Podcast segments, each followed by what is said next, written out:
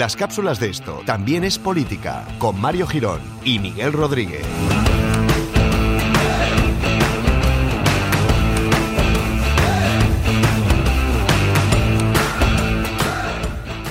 Hola amigos, ¿qué tal estamos? Otro jueves más. Yo creo que los saludos estos son una mierda, pero con patas, vamos. Eh, bienvenidos de nuevo a una cápsula de Esto también es política. ¿Qué tal, Miguel? ¿Qué marcha llevas? Eh, voy en cuarta, ahora mismo. ¿Sí? Sí. Ten cuidado. ¿Sabes qué pasa? ¿Sabes lo que me pasaba a mí cuando conducía? Que me decía el tío, reduce. Entonces yo pasaba de cuarta a primera directamente. Me decía, joder, reduce. ¿No? Mm, tú cumpliste con lo, con lo que te decían. Eso Claro, es así. Por cierto, por me, ha- eso- me ha gustado mucho tu introducción de valorando nuestro trabajo. Hmm. sí, ¿has visto? Sí. Es, es que si no nos valora la gente lo tengo que hacer yo mismo. No, no, muchísimas Bueno, gracias.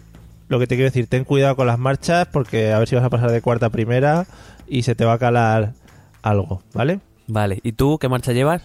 Bien, yo un ralentí tranquilo, Mm, moderado, po, po, po, po, Ti- po, po. tirando hacia el centro, sí. Bueno. Venga. Bueno, pues aprovechando el tema de las velocidades eh, y viendo, bueno, ya la gente habrá visto el título del episodio de hoy, vamos a hablar de la Europa a dos velocidades, a varias, a cuántas. Pues la verdad es que no se sabe muy bien. Yo Eh. tiendo más a pensar que es de, de tomarse esta opción sería a varias velocidades, no a dos. Pero bueno. Varias, vale. Sí, tiene más sentido. Bueno, pues esta viene a que el pasado 6 de marzo eh, los eh, países, los, los líderes de los cuatro países más importantes, mm, por lo menos en cuanto al PIB de la Unión Europea, una vez hemos descartado al Reino Unido, eh, se reunieron en Versalles. Por cierto, hay que sitio más, ¿no? Muy de la gente. Qué icónico, sí. Eh, se reunieron eh, Merkel, Hollande, Rajoy y Gentiloni. Hay que, hay que decir que a Rajoy le invitó Hollande. hay, hay que decirlo. decir, Digo, qué pinta hay ese señor. Ya. Que, per- No, o perdona, sea, que, perdona que te corte un dime, poco. dime, eh, dices Versalles un sitio así como muy fuera del, del populacho, Mm. pero que querías que se juntasen en un Starbucks, los cuatro. Hombre, a mí me, no sé, me parecería un, una- un McDonald's o algo. No sé, imagínate vale. a Merkel con la corona en el Burger King o algo, yo qué sé. Joder, maravilloso. Sí, sí, no, no, me parece guay. Hombre, no sé, pero Versalles así como muy... No Sí, sé. sonaba veo- música lo- barroca. Lo veo un poco excesivo, sí, claro. Es que... Ve- Bueno. Veía a Merkel bailando con Hollande y a Rajoy con Gentiloni, eso era así. Claro, qué bonito, joder. Bueno, pues le invitaron a Rajoy entonces. Sí, bueno, hay que decir que eh, yo soy muy crítico, bueno, soy muy crítico en general con todo, pero eh, es verdad que dentro de la Unión Europea, y cuando hablamos, cuando dedicamos el episodio a hablar de la Unión Europea, lo dijimos, eh, España en los últimos años ha dejado como muy de lado el, el tener posiciones, digamos, importantes. Incluso con Reino Unido dentro, eh, España era el quinto, por momentos, al cuar- el cuarto país en, en, en PIB y, y las reuniones siempre se hacían sin España, yo- lo cual yo nunca entendí por qué España nunca hizo valer su fuerza, porque Italia, que es un país que tiene igual de los mismos problemas, siempre estaba ahí metido Renzi, o sea, tiene y tiene a Federica Mogherini metida, tiene el presidente del Parlamento es italiano, etcétera, o sea, no sé muy bien por qué. Hay que decir que de los dos grandes grupos así, digamos, en los que participamos, que puede ser el G20 y el... Bueno, el G20 somos visitantes, no pertenecemos al G20, somos visitantes permanentes, es decir, vamos a todas las reuniones, aunque yo creo que ni Peter nos hace caso. Y, y ahora ha sido porque Francia nos ha invitado, o sea, si no es por Francia... ya- ¿Sabes qué pasa? Yo creo que no entendemos lo que nos dicen, Miguel. Llegamos allí. Oh, hola, ¿qué tal? ¿Cómo, cómo estamos? No entiendo. ¿El G20 este para qué sirve? No sé qué me están diciendo. Póngase esos cascos, señor. Y a, y a Mariano Rajoy le ponen música en los cascos.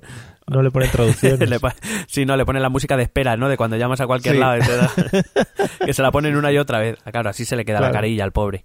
Claro, pobrete. Bueno, pues eso. Eh, entonces, en esta reunión, pues básicamente, eh, pocos días antes, la Comisión Europea había presentado un libro blanco sobre más o menos las opciones que se le presentaban a la Unión Europea después del Brexit. Y una de ellas era esta Europa de varias velocidades que parece que estos cuatro líderes decidieron respaldar. Entonces la pregunta, la primera pregunta es qué es esto de la Europa a varias velocidades, ¿no? Digo sí, yo, parece la iba, a lógico. hacer, la iba a hacer. Te me has adelantado. Ah, perdón, eh, puedes hacerla, Sí. gracias. ¿Qué es esto de la Europa a varias velocidades? Joder, qué bien hacen las preguntas. Ya, joder, soy un experto. Bueno, pues básicamente es que la Unión Europea, tal y como funciona ahora, hace que para cualquier avance en integración europea, eh, digamos, tiene que ser un paso en grupos, es decir, todos a la vez y de forma unánime. Eh, esta Europa a varias velocidades lo que pretende es que cada uno, cada Estado miembro, avance al, al ritmo que pueda y quiera, con quien pueda y quiera, que vayan abriendo un camino que los demás podrán seguir en un futuro o no. Eh, es decir, que, que- digamos que cada uno elija eh, un poco lo que la, la forma en que quiera formar parte de la Unión Europea. Entonces, En- dime, dime. Sí, entonces, eh, por ejemplo, ya no nos vamos a regir tanto por el rollo de, oye, Alemania está haciendo esto, tenemos que hacer esto también igual que Alemania. Bueno, no, eso no, eso no tiene nada que ver. O sea, Vale.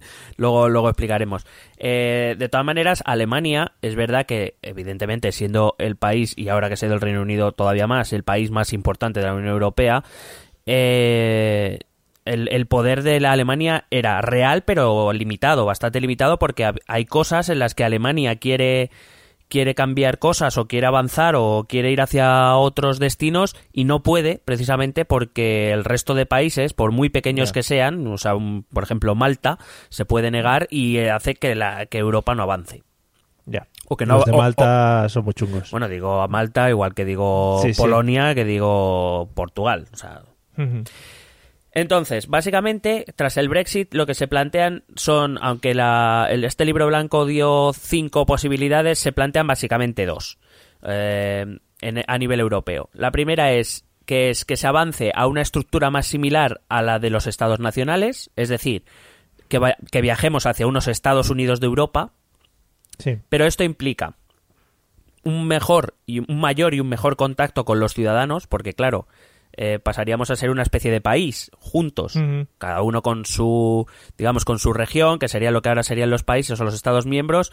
eh, diga- bueno, a, a modo de Estados Unidos, ¿no? Cada, cada estado mm, tiene sus, sus propias cosas, sus diferencias, pero tienen algo en común, que es un gobierno que está por encima y que para ciertas materias eh, tiene capacidad. Claro, implica que tiene que ser más democrático, tiene que ser, eh, tiene que mejorar la rendición de cuentas, tiene que poder otorgar más poder al Parlamento Europeo, que, que es verdad que con el paso de los tratados se, le han ido, se han ido aumentando sus competencias, pero a día de hoy sigue siendo bastante, no voy a decir irrelevante, pero bastante secundario.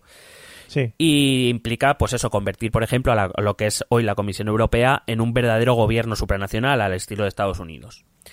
Ujú. El, el tema, por decir, el tema del lenguaje nos limitaría un poco, ¿no? A ver, Mm. eh, yo hablando desde el nivel español. Bueno, yo creo que... Eh, Yo igual creo- es una barrera que deberíamos empezar a, a eliminar.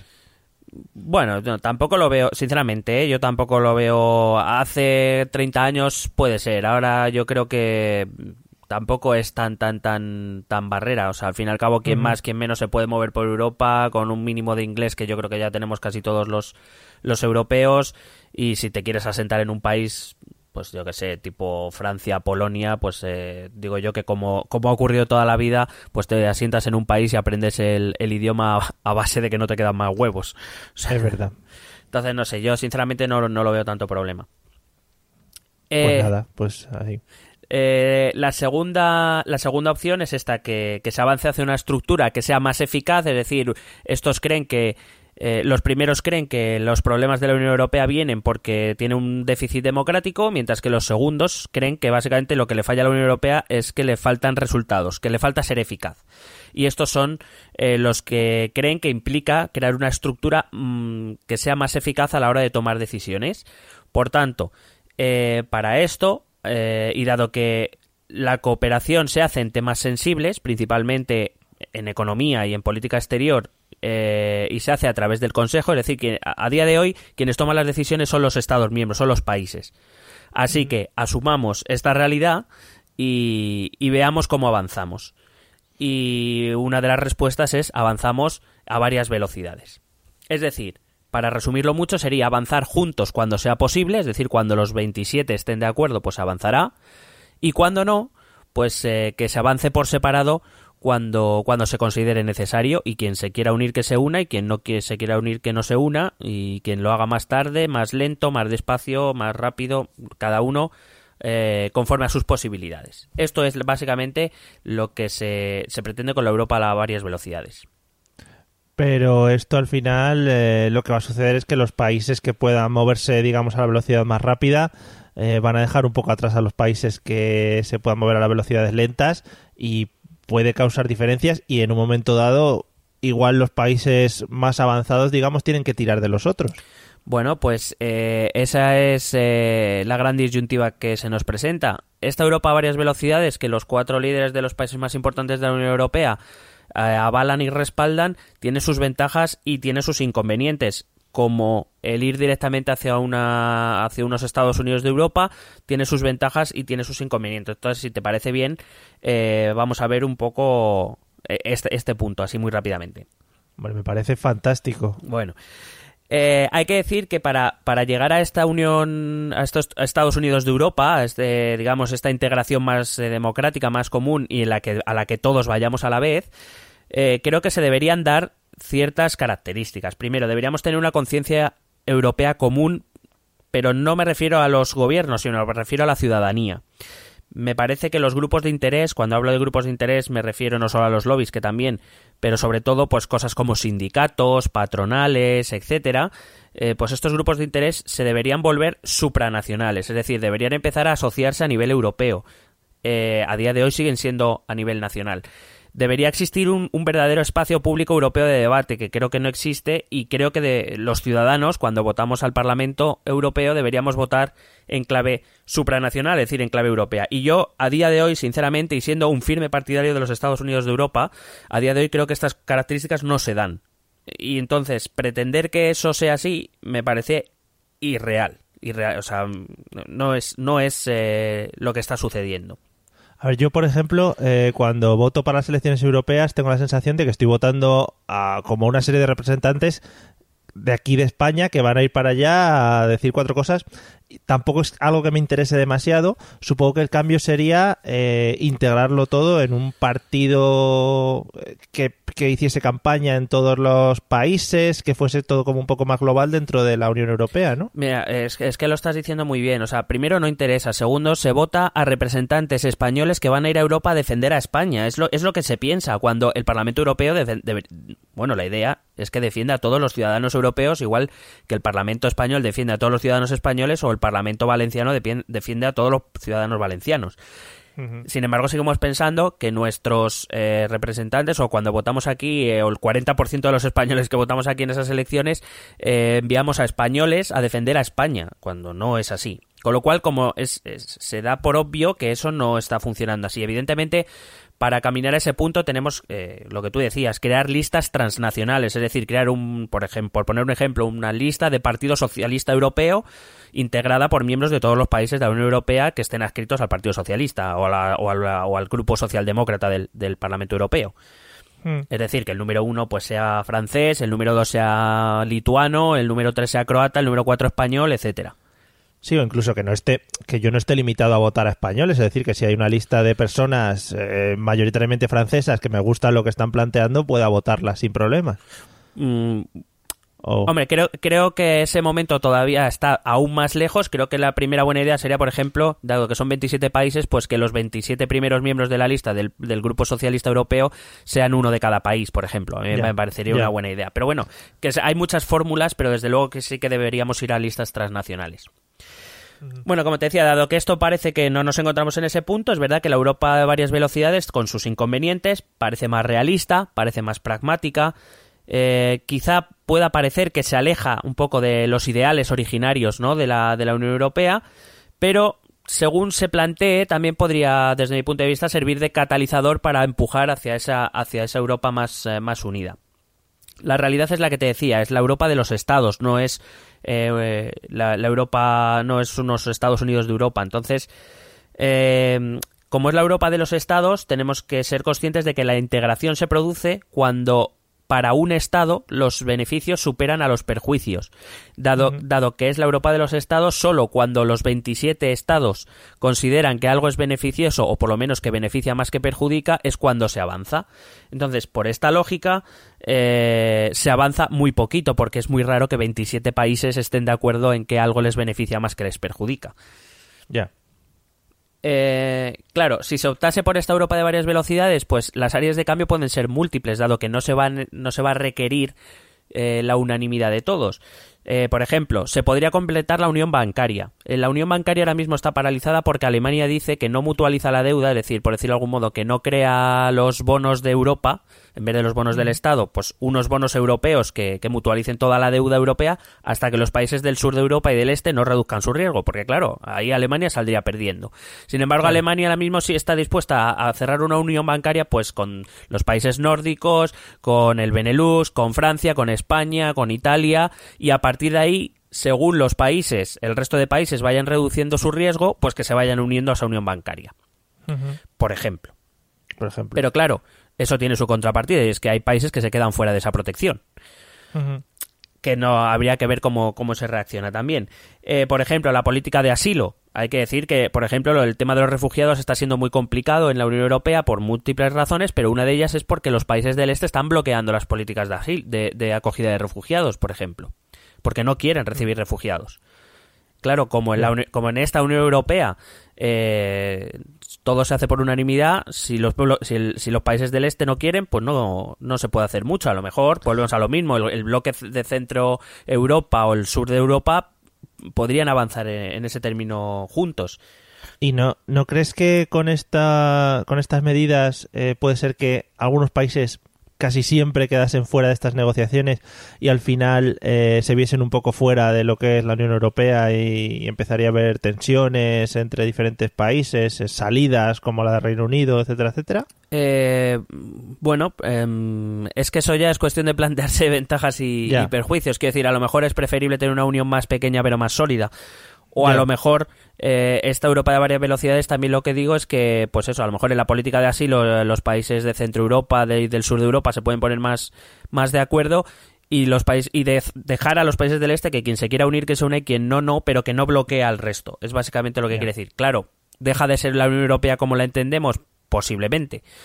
Pero bueno eh, como te he dicho nada nada es todo bueno y todo malo. Ya. También se podría avanzar, avanzar, por ejemplo, en temas de defensa, en temas de fiscalidad, en temas de políticas sociales, o, por ejemplo, en una fiscalía europea. 17 países actualmente de la Unión Europea, de ve- 17 de los 27 están de acuerdo en crear una, fiscali- o sea, un- una fiscalía europea, en sentido de, un, digamos, una mayor cooperación en seguridad inter- interior, pero hay 10 países que se oponen, con lo cual este proyecto no avanza. Pues quizá la Europa de varias velocidades posibilitaría que 17 países empezasen a colaborar de esta manera, eh, porque consideran que es positivo para, para sus países.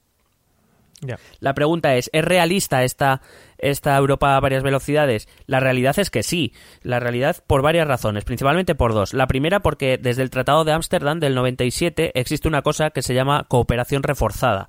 Eh, eso quiere decir que si nueve países se ponen de acuerdo en algo, ellos pueden poner en marcha cualquier proyecto de colaboración común, siempre y cuando no afecte a, a los tratados. Es decir, dentro de los tratados, si hay que modificar algo de los tratados, eso ya requiere unanimidad y por tanto no se puede avanzar.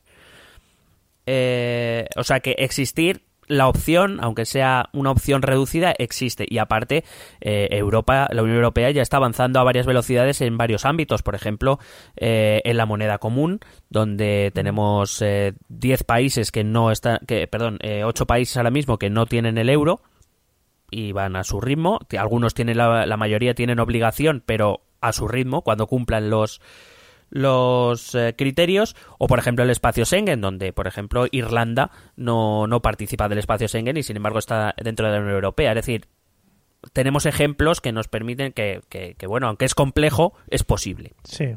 Entonces eh, quería acabar muy rápidamente diciéndote un poco ventajas eh, alguna ventaja y algún inconveniente de esta Europa a las varias velocidades Vale. eh, ventajas. Bueno, yo creo que la, la, es evidente que la velocidad de integración de la Unión Europea la marcan o los más lentos o los más pequeños. Entonces a países como Alemania, Francia o la misma España, eh, esto les perjudica en algunos casos. Entonces, Eh, y mucho más ahora que, Reino Unido se va de Europa. Reino Unido generalmente siempre ha sido considerado un lastre para la integración. Eh, ahora sin Reino Unido, pues estos países fuertes entienden que es el momento de acelerar y si no puede ser todos a la vez, pues que sean uh, algunos y que los demás se vayan uniendo según quieran y puedan. Y, y, oye, así todos contentos. Quien se quiere integrar más, más. Quien se quiere integrar menos, menos. Digamos, es más aplicable a, la realidad actual. Eh, como te he dicho, es, una, es algo que ya funciona. Eh, te he dicho lo del euro, te he dicho lo de Schengen, pero por ejemplo, Dinamarca tiene su propia política de defensa y de seguridad, no está integrada mm. dentro de la Unión Europea, o Polonia, por ejemplo, no participa del Acta de Derechos Fundamentales de la Unión Europea, o República Checa, por ejemplo, tiene a sus empresas fuera del marco común fiscal europeo. O sea, quiero decir que, que más que menos tiene alguna excepción o alguna salvedad que, que, que no. Que, que ya existe, me refiero, que no, no es Sí. algo nuevo. Y por último, pues que, por ejemplo, también evitaría que los países más pequeños o más lentos fueran machacados porque porque por eso porque no pueden afrontar al mismo ritmo que otros países eh, algunos temas de, de, integración. Por ejemplo tendríamos el caso de Grecia. A lo mejor Grecia si no se le hubiera machacado y exigido tanto para mantenerse en el euro o para mantenerse dentro de la, de la Unión con la crisis a lo mejor Grecia hoy estaría no sé si mejor o peor pero existe la posibilidad de que estuviera mejor.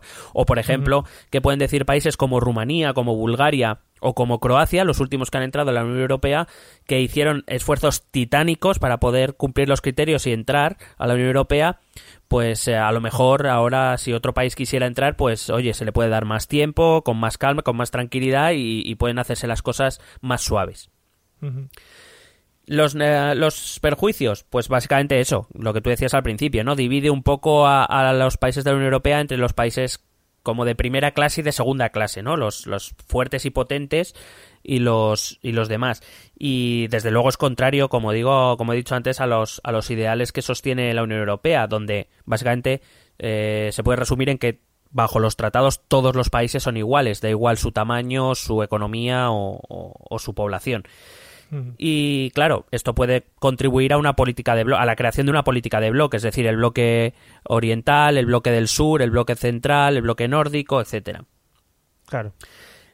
Eh, otra de las desventajas es también lo que tú decías, ¿no? Que esto puede otorgar todavía más poder al eje franco-alemán, más que a Alemania, al eje franco-alemán, ¿no? A Francia y Alemania. En lo que Francia y Alemania se pongan de acuerdo, pues básicamente va a ser un paso adelante, eh, da, dado que no van a necesitar que los otros 25 les respalden. Yeah. Eh, y es verdad que el resto, sobre todo los países pequeños, pues se pueden sentir más marginados, más lejos de la, de la toma de decisiones, más frustrados, ¿no? Y quizá eso sí que es un riesgo para, para que la Unión Europea en algún momento salga, salte por los aires o se reduzca todavía más en tamaño. Uh -huh. Y la última que te he traído, pues eh, es eso, que, que si la Unión Europea ya es de por sí bastante compleja, pues eh, esto puede todavía hacerlo aún más complejo, donde hay mil estructuras diferentes, donde unos están integrados, otros no, pero aquí están otros sí y otros no, unos participan de tres cosas y otros de siete, y si ya es compleja de por sí, pues imagínate, eh, ya es compleja de por sí para los ciudadanos, para nosotros los ciudadanos, imagínate ya... Eh, si, si, todavía se vuelve más compleja, ¿no? Pues probablemente los, los, ciudadanos europeos nos sentiríamos incluso un poco más lejos todavía ya de, de, de esa toma de decisiones, ¿no? De Bruselas. Sí, un poco raruner. Que te iba a preguntar, eh, la implantación de esto iría para largo, ¿no? Hombre, eh, no, bueno, sinceramente no sabría qué decirte. Yo creo que Alemania y Francia, sobre todo este bloque de cuatro y probablemente el Benelux y los países nórdicos se unirían bastante fácil, tienen claro en que se unirían y en que no. Yo eh, yeah. quiero decir, tienen claro en lo que no han podido avanzar bien por Reino Unido, bien por los por los países pequeños. Y de ahora, lo que pasa es que el antes de una vez se ponga en marcha no creo que sea algo lento. Es más, que eh, una de las ya, claro, que, una... claro, digo, es eso, poner en marcha todo el sistema para, para empezar a poder trabajar de esa manera. Claro, probablemente habría que modificar el Tratado de Lisboa y por tanto eso ya requiere unanimidad y ahí ponerse de acuerdo va a ser más complicado, sí. Bueno, eh, pues oye, me ha parecido muy interesante, sobre todo por el tema de que se puedan avanzar en ciertas políticas que se están bloqueando y que al final se pueda salir de la, lo que quiere un país o lo que quieren dos y que estén bloqueando lo que quiere el resto o los demás. Eh, no sé si tienes algo más por ahí pendiente. Mandarte un besito. Vale, un, no, una pregunta solo ah. tenía. Eh, Eh, ¿Sabemos si Mariano ha vuelto de Versalles? Es que eso es muy grande, ¿eh? A ver si se ha perdido por ahí. Sí, de, bueno, hombre, yo le vi en la firma en la- de este, la celebración del 60 aniversario, estaba en Roma, por lo Ah. menos. eh, Vale. le, ten- le tenemos de European Tour. Sí. Mariano European Tour. Sí, de hecho hay una, lo estuve viendo ahí por el canal 24 horas de televisión española y, y hay una imagen, no sé quién estaba hablando, si Donald Tusk o Juncker, no sé quién estaba hablando y hay un momento que le enfocan de cara y tiene como la, esta, esta, o sea, seguro que todos conocéis esta, esta cara de Mariano con la mirada perdida, eh, que no- como diciendo, ¿qué hago aquí? ¿Sabes? Sacando, sacando la como mojándose los labios todo el rato, en plan, ¿sabes? Y con la mirada esta de, de, mm, con lo gusto que estaba Sí. yo en la cama, Con lo gusto que estaría yo andando monger por las calles. Sí. sí, sí. conociendo Roma. Madre mía. Bueno, amigos, pues nada, oye, eh, que me ha gustado mucho, ¿vale? Que lo sepas. Gracias, guapísimo. Nada. Amigos, nos vemos en el próximo episodio dentro de muy poco. Hasta luego. Besete.